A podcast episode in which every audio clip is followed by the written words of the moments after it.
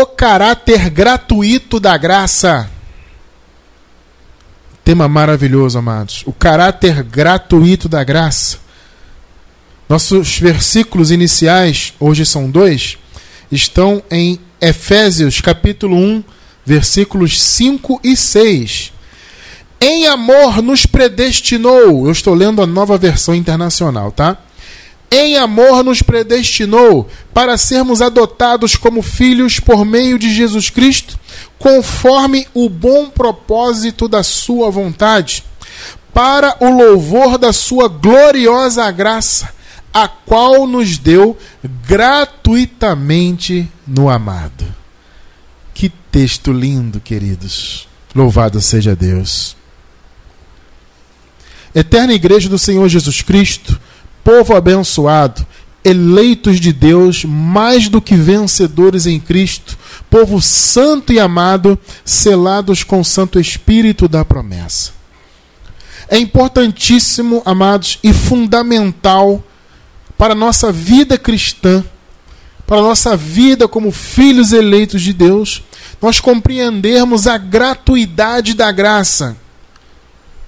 É fundamental entender isso porque esse entendimento, esse conhecimento, nos foi negado durante muitos e muitos anos.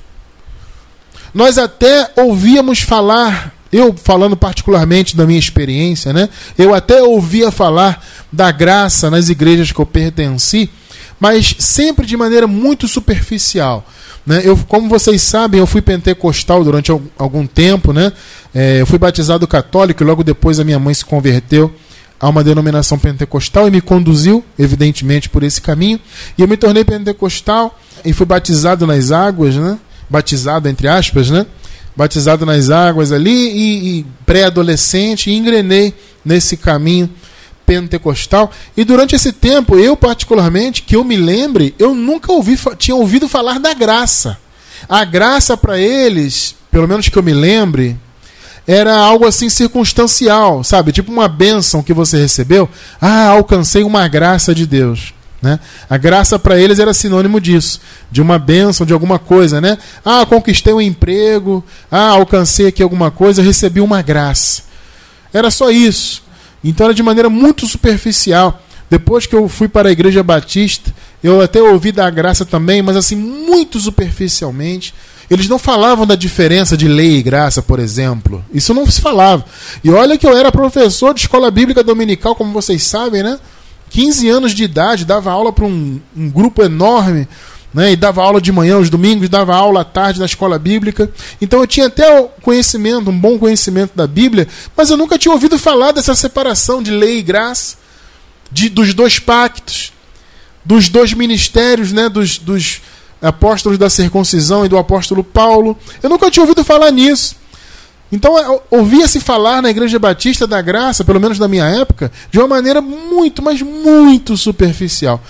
Então esse conhecimento da graça, da gratuidade dela, nos foi negado. É por isso, amados, que nós, quando éramos religiosos, vivíamos desesperados querendo ganhar a salvação através de esforços. Era sacrifício para cá, sacrifício para lá, e sobe monte para buscar Deus, e faz jejum para se santificar, e passa o óleo na cabeça, e faz e acontece. Sabe? Porque a gente achava que a salvação era é, vinha até nós, ou seja, ela não tinha vindo ainda, então a gente achava que vinha até nós através dos nossos esforços. Então a gente ficava sempre na dúvida: será que é salvo? Será que sou salvo? Será que não sou? Esse assunto é importante, principalmente para você que está começando em graça nós estamos trazendo esse assunto hoje porque nós temos muitos irmãos novos, amados, graças a Deus, nos acompanhando, que se inscreveram no canal recentemente, que curtiram a nossa página no, no Facebook e que nos assistem ao vivo de, de, pouco tempo, estão crescendo, começando a crescer em graça agora. É importante, amado, você entender isso, entender que a graça é realmente totalmente gratuita.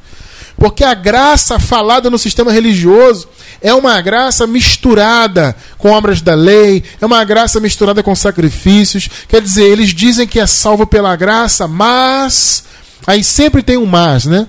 Não, é salvo pela graça, mas tem que fazer isso, mas tem que fazer aquilo, mas tem que seguir as diretrizes aqui e os mandamentos de homens e usar roupa assim assado, ou deixar de fazer isso, deixar de fazer aquilo. Ou seja, diz que é salvo pela graça, mas tem que pagar o preço para ser salvo. Então é uma graça falsa, é uma graça que não é gratuita. Amado, você não pode falar da graça e dizer que você tem que fazer alguma coisa para ser salvo. Ó, você vai nessas igrejas aí, você fala da graça. Pergunta para algum membro, ou até mesmo para o líder, o pastor. Pergunta para ele o seguinte: Ô pastor, sou salvo pela graça? Dependendo do conhecimento dele, ele vai dizer sim. Aí você pergunta assim: vem cá, pastor, e se eu não tomar aí a tal santa ceia, ou a ceia do Senhor que vocês dão aí, eu vou perder a salvação? Imediatamente ele vai dizer: sim, amado.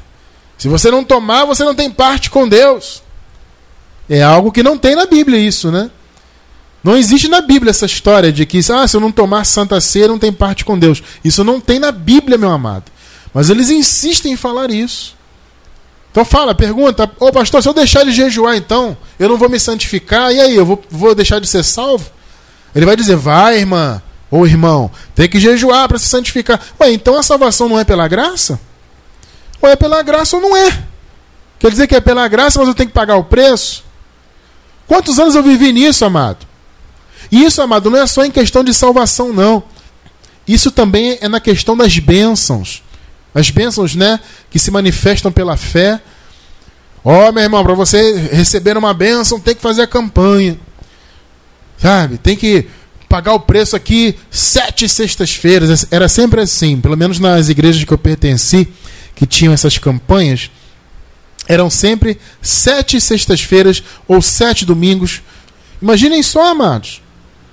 E você não podia falhar, porque senão perdia a bênção, entre aspas. Olha, você que está fazendo a campanha pensando no emprego, você que está fazendo a campanha pensando em alcançar isso ou aquilo, ou comprar uma casa, ou receber uma cura, ou sei lá o quê. Se você perder um dos dias da campanha, você não recebe a bênção. E ainda era amaldiçoado. Vocês entendem o problema disso? E sabe por que eles fazem isso, amados? Eles fazem isso para prender as pessoas na igreja, na reunião deles lá, para poder pedir oferta todo dia. Gente, eu sei, eu sei, eu conheço as estratégias desse povo. Eu sei porque eu pertencia a uma igreja assim, eu, eu fazia parte da liderança, eu fazia parte lá das reuniões que eles faziam para explicar lá o, o, o movimento deles e as estratégias deles. Então eu sei do que eu estou falando. Então eles faziam duas semanas de campanha, três semanas, uma semana inteira, ou então intercalando, né? Tipo assim, sextas-feiras ou domingos. Porque para a pessoa estar tá sempre indo ali. E sempre deixando dinheiro, e sempre pegando envelope de Israel, e não sei o quê, e comprando um objeto ungido, e fazendo isso e aquilo. Amado, ou você é abençoado pela graça ou não é. Entende? Ou você é salvo pela graça ou não é. Ou você é ungido de Deus pela graça ou não é? Ah, para ser ungido de Deus, você tem que fazer isso, tem que fazer aquilo, e passa um óleo, e tem que ser consagrado, jogar um óleo, uma, uma botija de óleo na cabeça. Ué, amado, e aí? Onde é que tem essas coisas na palavra de Deus, especialmente na nova aliança? Não, amado. A graça é gratuita, literalmente. Aliás, quando diz aqui, né, o, o, qual nos deu Efésios 1, 5 e 6, né, no 6 diz assim, ó, para louvor da sua gloriosa graça, a qual nos deu gratuitamente no amado. Percebe? A graça nos foi dada como gratuitamente. Então que o sistema prega que você, tudo bem, você está debaixo da graça.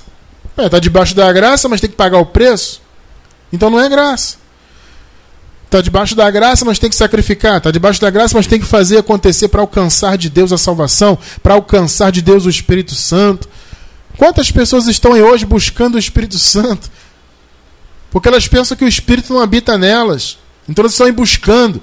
E vai, na, vai ali no, no, bispo que dá o Espírito Santo. Ali tem um padre que reza e vem o Espírito Santo. E ali tem uma campanha, não sei o quê. As pessoas vivem atrás disso, amados, desesperadas, porque elas querem ser salvas, elas querem ser abençoadas, elas querem ter o Espírito Santo. Elas não sabem que tudo isso já é nosso, nos pertence em Cristo Jesus. já somos herdeiros de tudo isso, mas elas não entendem isso porque elas não estão debaixo do evangelho da graça. Elas não entendem que a graça nos foi dada gratuitamente no amado, ou seja, por meio de Jesus. Ele nos predestinou para recebermos adoção de filhos, para louvarmos a sua graça, que ele nos deu gratuitamente. Você acabou de ler isso comigo. Não é invenção do Cristiano França. Ah, o Cristiano França está inventando. Não, amados. A principal acepção da palavra gratuito, né, gratuidade, é a condição do que é oferecido de graça. É fundamental a gente entender isso para entender o que Jesus fez por nós. Compreender a grandiosidade da graça e a gratuidade dela. A graça no grego significa favor, benefício. É isso que o Senhor Jesus fez por nós. Só que Jesus, amados, ele não fez, ele não nos fez esse favor, não nos concedeu esse favor pedindo nada em troca.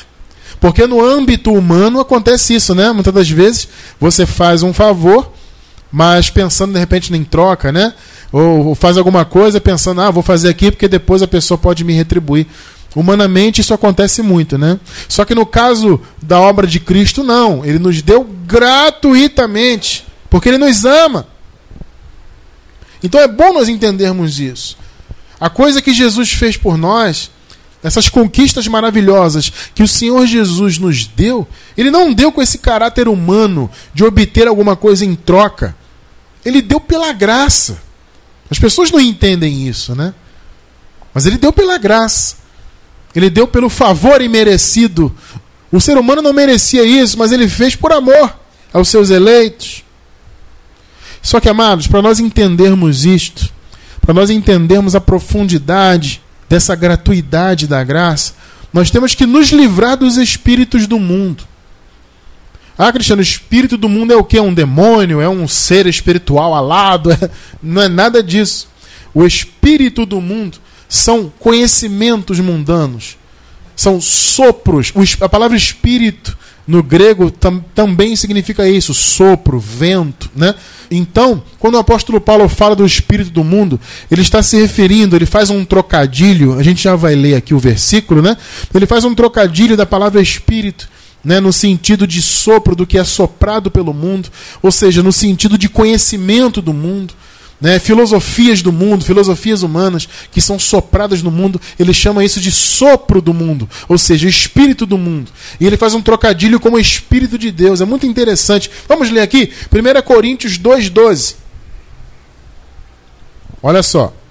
Ora, nós não temos recebido o espírito do mundo, é o sopro do mundo é o que é ventilado no mundo, é isso que Paulo está falando. Ou seja, Coríntios, nós não recebemos o que vem do mundo, o conhecimento do mundo. Não. Nós sim recebemos o Espírito que provém de Deus. Ele faz um jogo de palavras, né? Ele, diz: olha, gente, nós temos o Espírito de Deus. Então, vamos dizer não para o que é ventilado no mundo, para o que é soprado no mundo. Vamos dizer não para o conhecimento do mundo. No contexto, Paulo fala, né? Nesse capítulo aqui, fala desse conhecimento do mundo, que o homem, o homem é, é, é, natural não entende as coisas de Deus. Então ele fala, gente, nós não recebemos o espírito do mundo. Coríntios, cuidado com o que é soprado no mundo. Cuidado com essas filosofias. Vocês receberam sim o espírito de Deus. Que palavra, né? Agora veja o que ele diz no, ao, ao continuar o versículo aqui. A fim de compreendermos as coisas que nos foram dadas gratuitamente por Deus. Pegou aí? Para você entender que as coisas nos foram dadas gratuitamente, não pode ser pelo espírito do mundo. Então, amados, por que, que as pessoas no meio do sistema religioso não conseguem entender a gratuidade da graça, de fato, plena? A graça sempre é relativa, sempre depende de algum esforço humano, sempre depende de uma suposta capacidade humana. Por que, que no meio do sistema religioso as pessoas têm esse entendimento? Porque o que eles vivem é o espírito do mundo. O que o sistema religioso vive é isso. O que eles pregam, os ensinamentos deles, são sopros do mundo, são ventos do mundo. É o que Paulo chama de vento de doutrina.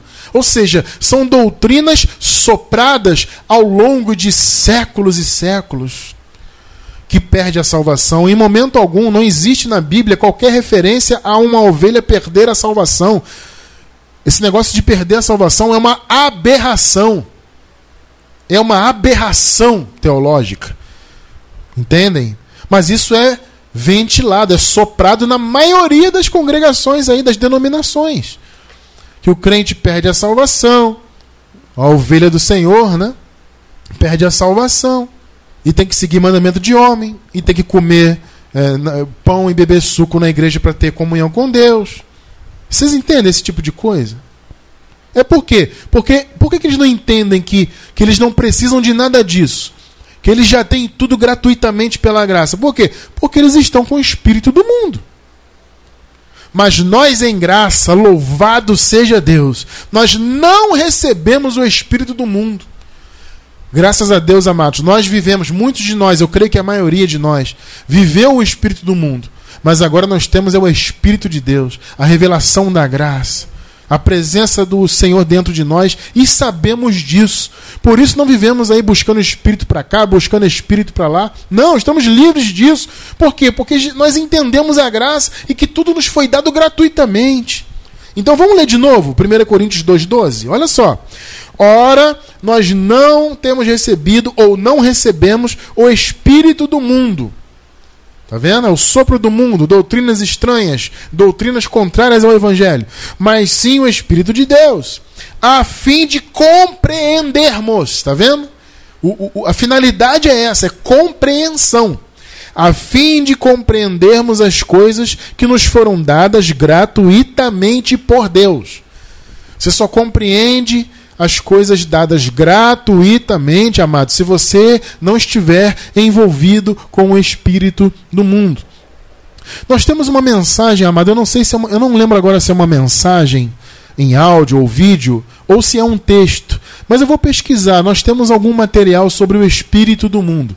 Eu vou deixar embaixo do vídeo no YouTube, tá? Você que está assistindo aí na terça-feira pelo WhatsApp, que recebeu o link no WhatsApp na terça, ou se você está assistindo na quarta-feira pelo canal no YouTube, vai embaixo do vídeo no YouTube, depois que terminar de assistir a mensagem, vai estar tá o link lá embaixo. Se eu não me engano, agora eu não tenho certeza se é um texto, enfim. Seja o que for, eu vou deixar o link aí para vocês é, receberem esse entendimento sobre o que é o espírito do mundo, tá bom?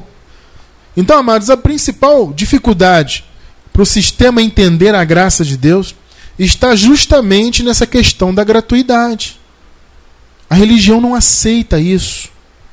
Por quê? Porque no mundo, amado, as coisas são conquistadas com esforço, né? E as pessoas têm esse pensamento humano sobre as coisas de Deus. Aí a pessoa pensa assim: ora, para eu conseguir me concluir a minha faculdade, eu tive que me esforçar. Eu já vi muito isso, eu já, eu já ouvi esses argumentos, amados. Como assim, ô irmão? Para conseguir um emprego, meu irmão, tive que ficar na fila. Levei meu currículo, fiz prova e não sei o que para poder entrar. Eu me esforcei para conquistar. Como é que é a salvação, que é algo tão grandioso, eu não tenho que fazer nada? Por que a pessoa pensa isso? Porque o pensamento dela é humano. Ela está pensando com a mente natural. Entende? Não é com a mente de Cristo, é com a mente natural. A mente natural, amado, não entende as coisas de Deus. E aí fica comparando as coisas de Deus com as coisas humanas. Ah, me esforcei para alcançar isso, me esforcei para alcançar aquilo do ponto de vista humano, né? Então tem que me esforçar para alcançar a salvação. Tem que me esforçar para ser abençoado. Não, amado, você já é abençoado. Agora, é evidente, veja bem, se a conquista que você quer é material, é evidente que existe uma parte que lhe cabe. Você não vai conquistar as coisas sem o seu esforço do ponto de vista humano, tá? Ah, eu quero me formar numa faculdade. Amado, para eu me formar na minha faculdade, batalhei. A minha esposa está fazendo faculdade agora de letras, está suando para poder fazer as provas e tudo mais, né? Porque a gente não tem tempo para nada, né, abençoado? Um pouquinho de tempo que tem é para estudar, né? E provas difíceis, e tem que fazer trabalho, e tem que fazer não sei o quê. Entendeu? Tem que se esforçar, mas, mas é uma conquista terrena. É claro que primeiro vem a força de Deus em nossas vidas, é claro, é claro que primeiro vem a fé ativada, claro.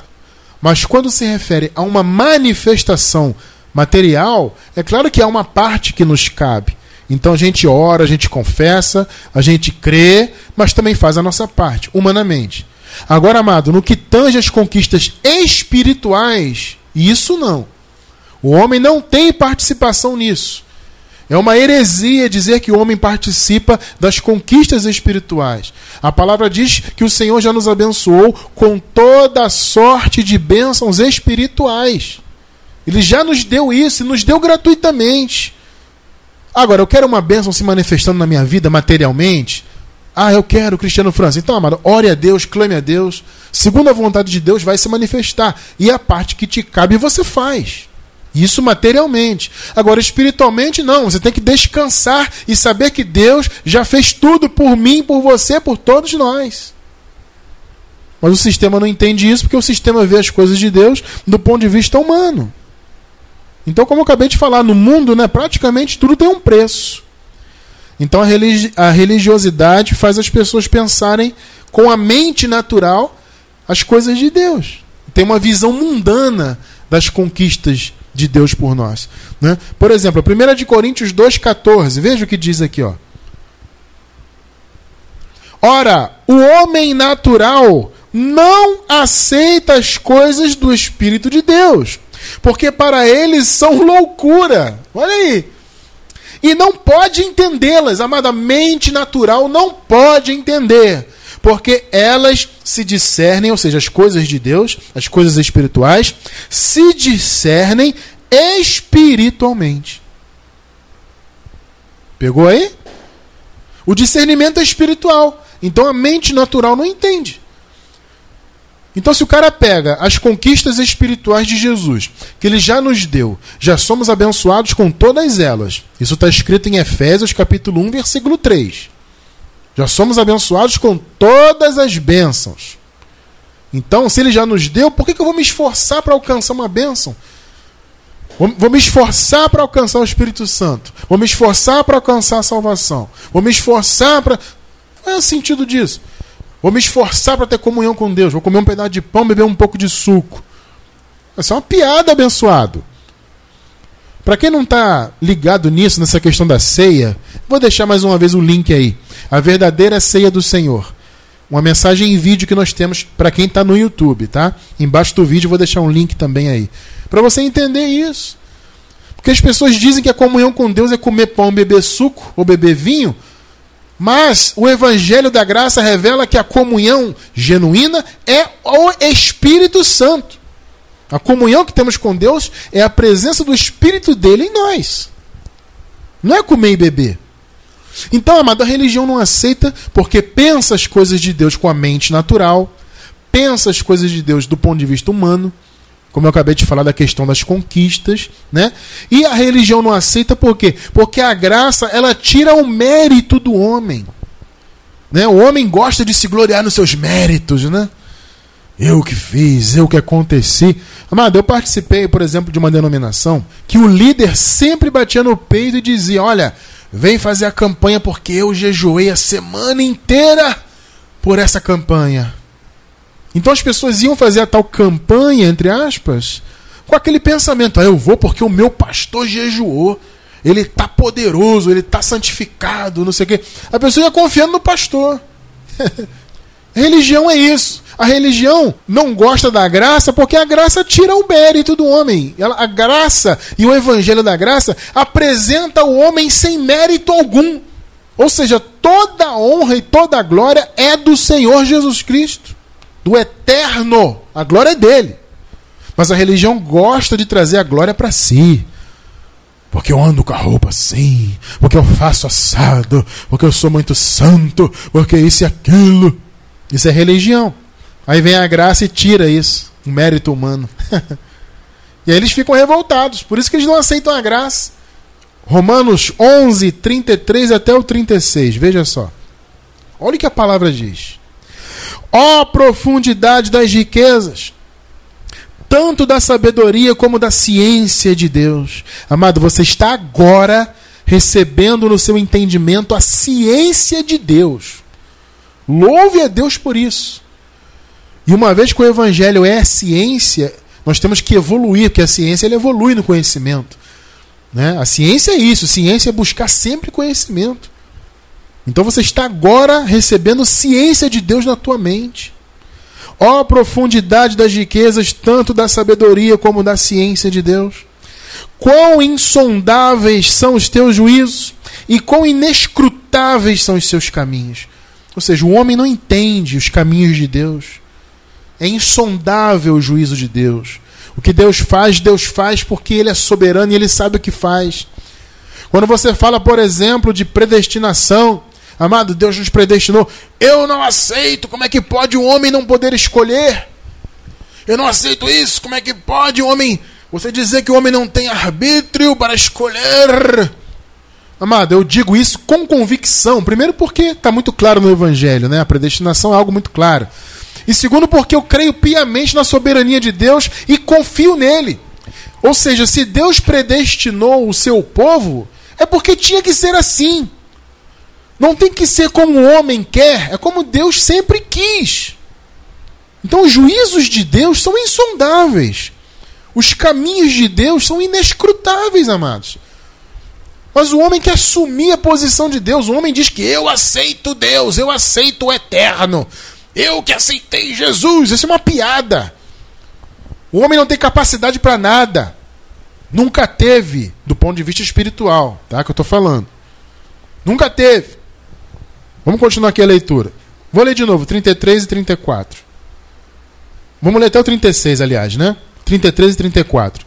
Ó a profundidade das riquezas, tanto da sabedoria como da ciência de Deus.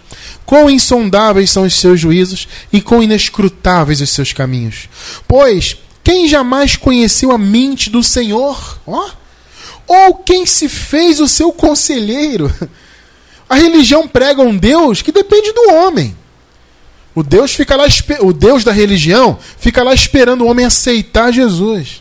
Ai, vamos ver se ele vai me aceitar. Vamos ver porque Amado, quem é o homem para aconselhar Deus de alguma coisa?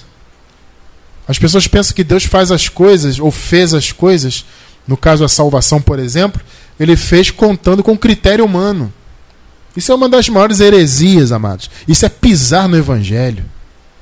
35 e 36. Ou quem lhe deu primeiro a ele, para que lhe seja recompensado?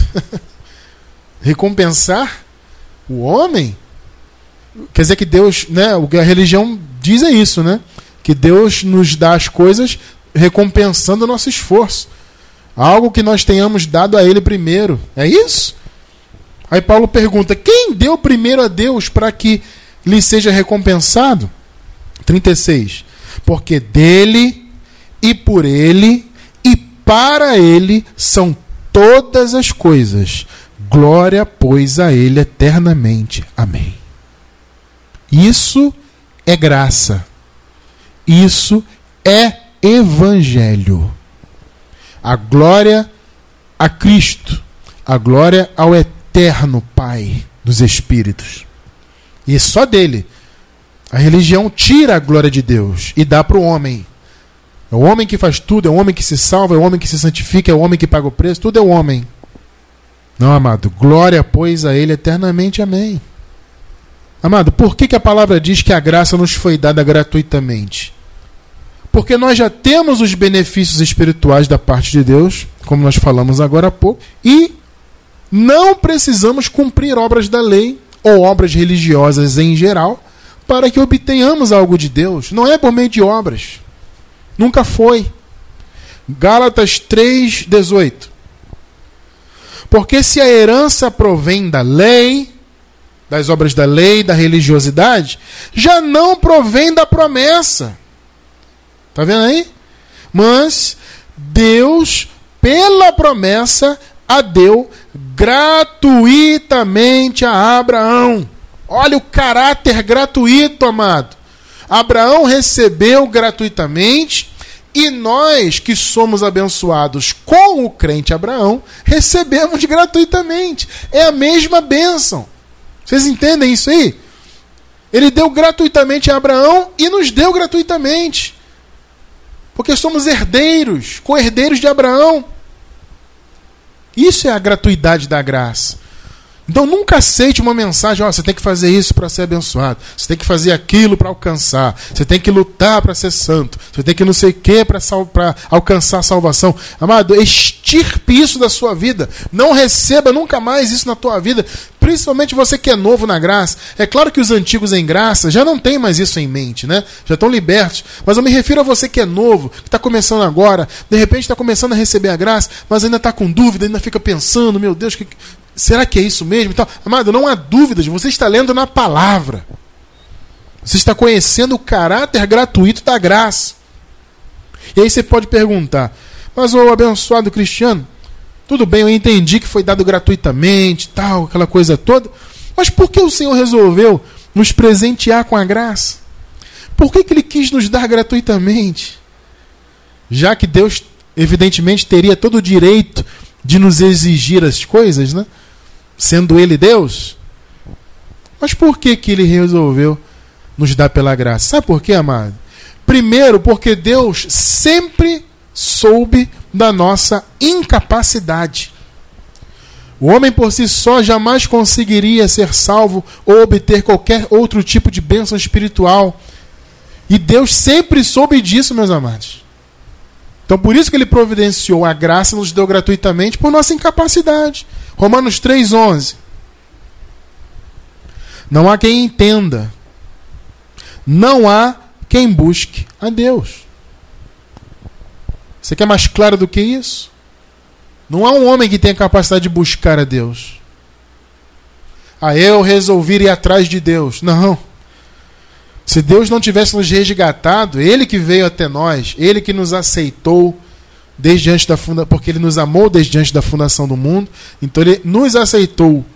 Né? Vou deixar uma mensagem aí. Fomos aceitos por Cristo.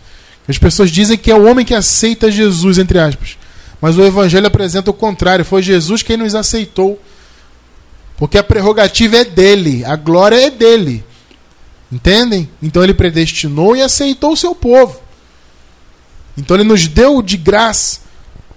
E por quê? Porque não há quem entenda, não há quem busque a Deus. Se dependesse do homem, nenhum homem seria salvo. Filipenses 2,13.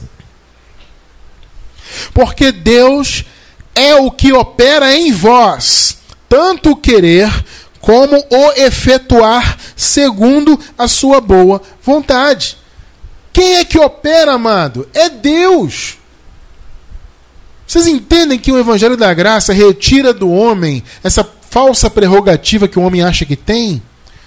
Vocês entendem que o Evangelho da Graça tira do homem o suposto mérito? Aqui está claro aqui, ó. Não há quem entenda, é Deus que opera em nós.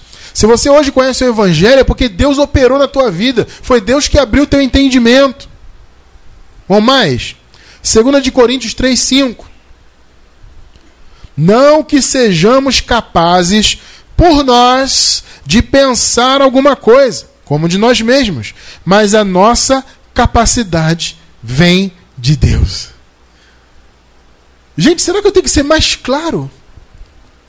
A capacidade que você teve de receber o Evangelho vem de Deus. Aqui Paulo dizendo não que nós sejamos capazes de pensar. E como é que a religião diz que o homem é que pensa, o homem é que decide, o homem que faz, o homem que acontece? Não, amado, nos foi dado gratuitamente, porque Deus sempre soube que nós, enquanto humanos, jamais teríamos condições de receber o seu evangelho, de buscá-lo, de querê-lo. A nossa capacidade vem de Deus. Então a capacidade que você tem hoje de receber o evangelho, de entender a palavra, de entender a graça e de querer ter mais conhecimento de Deus, essa capacidade vem de Deus para a tua vida. Vocês estão entendendo por que, que Deus quis nos dar gratuitamente? Primeiro, porque Ele sempre soube da nossa incapacidade. Segundo, por amor.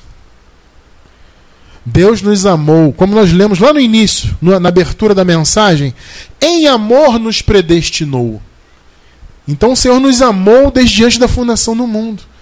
Então Deus nos amou e Ele, sabendo da nossa incapacidade, de alcançar a salvação, de alcançar as bênçãos espirituais por meio dos nossos esforços, então ele providenciou, ele veio, se manifestou em carne, morreu e ressuscitou por nós. E nos deu gratuitamente.